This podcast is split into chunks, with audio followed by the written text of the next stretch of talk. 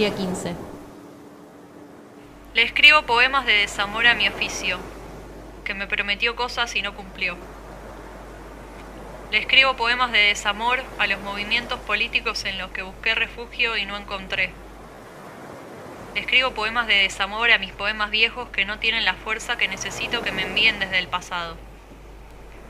No le escribo esos poemas a las personas que amé.